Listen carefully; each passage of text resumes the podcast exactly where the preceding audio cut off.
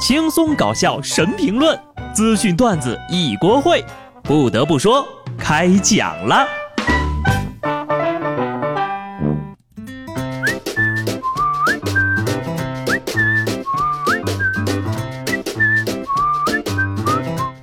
Hello，听众朋友们，大家好，这里是有趣的。不得不说，我是机智的小布。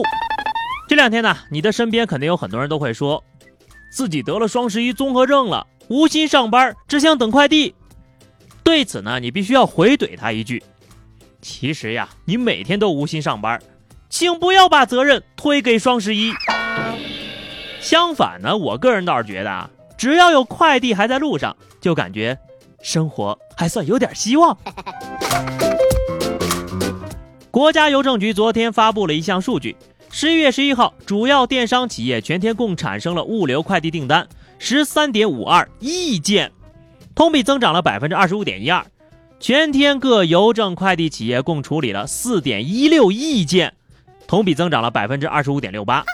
高峰期，快递员吃的是冷餐，喝的是凉水，睡的是仓库。所以呢，大家这几天在收到快递的时候呢，请多一些宽容，说一声谢谢。同时呢，也希望啊，他们对我们的快递也多一些宽容。做人嘛，贵在互相理解，是不是呀？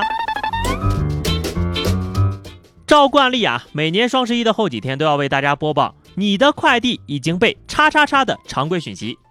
今年快递的消失方式是，你的快递可能出车祸被撞烂了。杭州的一辆快递运输车在杭长高速上撞上了护栏，损失高达五万元。虽然说嘴上说着是等不及哈，但是呢，反正双十一买的东西十有八九都是摆着落灰不用的，所以说呢，请司机师傅们还是要注意一下安全。我们不着急。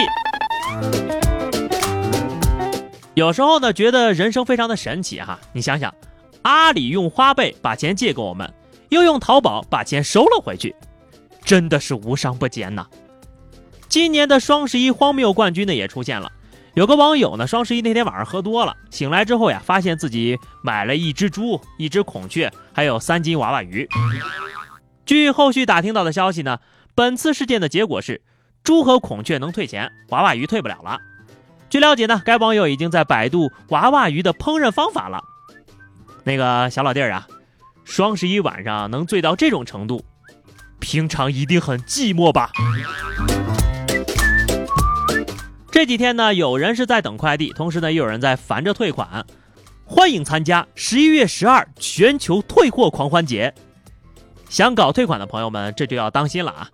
有安全软件平台联合有关部门、媒体发布了安全警示，在双十一前后呢，要小心各种各样的退款诈骗。骗子呢，往往以消费者网购物品有缺、快递丢失为理由，主动联系用户退款。并通过引导消费者的点击钓鱼网站的填写退款的信息等方式呢，骗取用户账户的信息、银行卡号和钱财。更重要的是，报告指出呀，在骗案当中呢，男性比女性更容易中招，占比达到百分之六十三。同时呢，天秤座的人群最容易受骗，占被骗人数近一成，而巨蟹座则是最少中招的星座。所以这个报告的意思就是，天秤座的男人就是天下最好骗的了，而巨蟹座的女生可能是世界上最难骗的。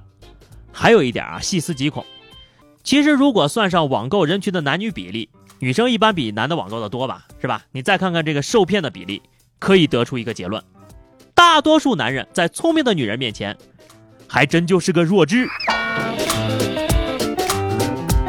不管是购物节的激情，还是等快递的热情，可能都令大家忘记了双十一的初心是关心光棍儿呀。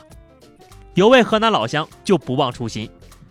十一月十一号下午，这小伙呀拎着一包喜糖就上了公交车，从乘客到车长，大家伙呀可能合计着这小伙是不是今儿结婚高兴的啊？其实不然，小伙说呀，今天是双十一，这个喜糖是庆祝自己脱单的。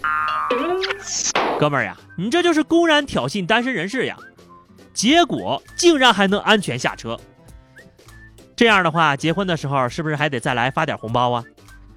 不得不说，这是单身多长时间呢，才能高兴这么一个普天同庆的效果？如果我没猜错的话，小伙儿也是母胎 solo 吧？心情呢是可以理解的。大胖说，等他脱单的时候呀，最次也得雇一个秧歌队，吹拉弹唱三天三夜。有的时候呢，爱情来得太慢，就像等红灯；去得太快，就像大旋风啊。说九零后的小乔一见钟情，爱上了五十四岁的沈阿姨。不久之后呢，阿姨就觉得这个年龄差距太大，对小伙提出了分手。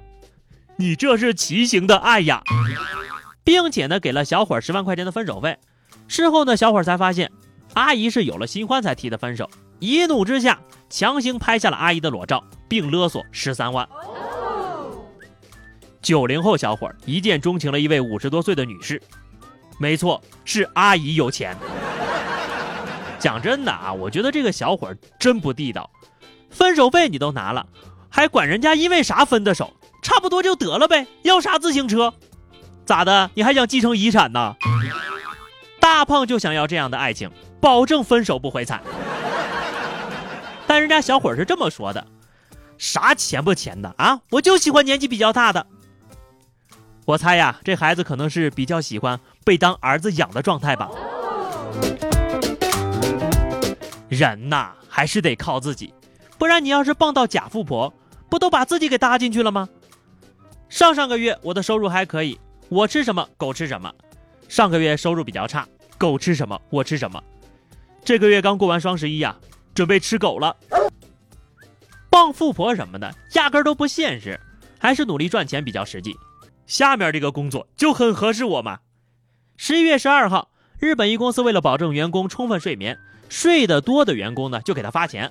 员工用手机记录睡眠时间，睡眠时间超过六个小时的就会得到一百积分，积分呢可以折现，以工资的形式发放。据了解呢，这样的管理并没有降低工作质量，反而激发了员工们的工作积极性。你们各位老板都学学啊！我想问一下，如何能让领导？